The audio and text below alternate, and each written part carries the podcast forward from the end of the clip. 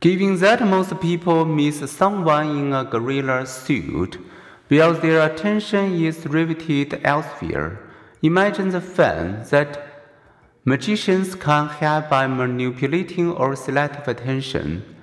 Misdirect people's attention, and they will miss the hand slipping into uh, the pocket. Every time you perform a magic trick, you are engaging in experimental psychology. Says mm, magician Teller, the master of mathing methods. One Swedish psychologist was surprised in Stockholm by a woman exposing herself, only after realizing that he had been pickpocketed.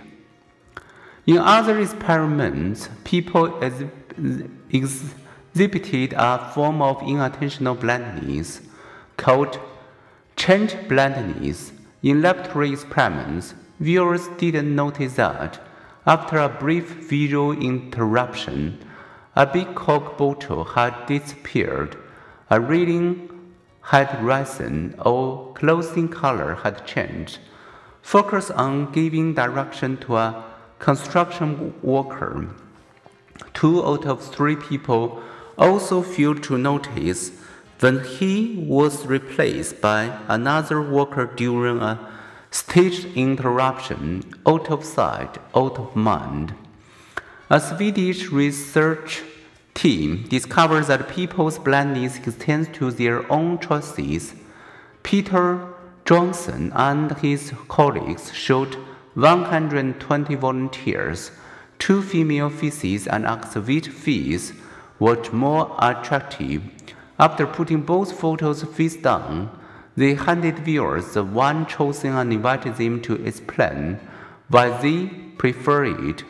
But on three of 15 occasions, the researchers used sleight of hand to switch the photos, showing viewers the face they had not chosen. People noticed the switch only 13% of the time and readily explained why they prefer the they had actually rejected. I chose her because she smiled, said one person. Picking the solemn accelerator whether they would notice such a speech in a hypothetical experiment, 84% insisted they would. Change deafness can also occur. In one experiment, 40% of people focused on repeating a list of words that someone spoke failed to notice a change in the person speaking. In two follow up photo phone interview experiments, only two of 40 people noticed that the female interviewer changed after the third question. Some stimuli, however, are so powerful, so strikingly distinct, that we experience pop-out as with only smiling face in figure 3.9. We don't choose to attend to this stimuli.